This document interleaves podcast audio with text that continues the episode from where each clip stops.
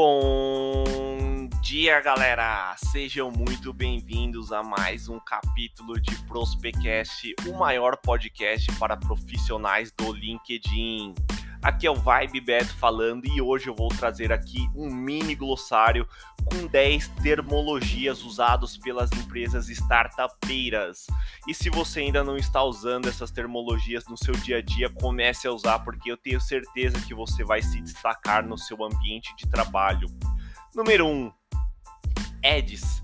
Ads são anúncios pagos pelas empresas para usar nas plataformas do Google, Facebook, LinkedIn e até mesmo recentemente no TikTok.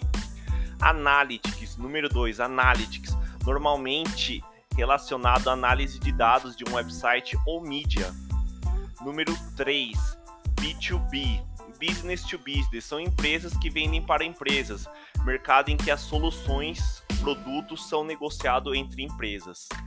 E número 3.1, B2C. B2C é Business to Consumer, empresa que vende para o consumidor, mercado em que as soluções e produtos são negociados entre a empresa e o consumidor final. Número 4, Backlog. Backlog é o quadro de tarefas a serem realizados que não é a prioridade atual.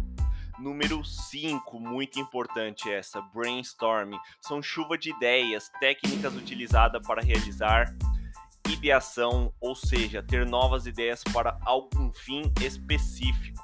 Número 6, churn rate. É o índice de cancelamento de clientes. Trata-se de uma importante métrica para startups.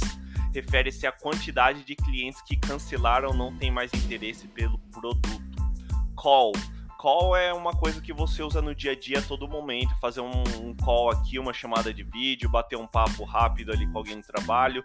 Muito usada recentemente, agora que estamos em home office, modelo híbrido. Então você vai fazer um call a todo momento. Número 8, CPC. Ou custo por clique, é o valor gasto normalmente por meio de anúncios para obter cada clique. Número 9, CRM, gestão de relacionamento do cliente costuma ser utilizado para referir-se a um software para uma gestão de cliente, muito usado também hoje. Todas as grandes empresas, até as pequenas empresas que estão começando a crescer, já tem alguma ferramenta de CRM. E número 10, Growth Hacking, técnicas utilizadas para sua empresa crescer com as brechas que o mercado está dando. É muito importante você ter alguém de marketing que entende de Growth Hacking. Então é isso, galera. Aqui foi mais um episódio de Prospecast, o podcast onde você vai aprender pilares fundamentais para ter uma vida de prosperidade. Valeu, galera!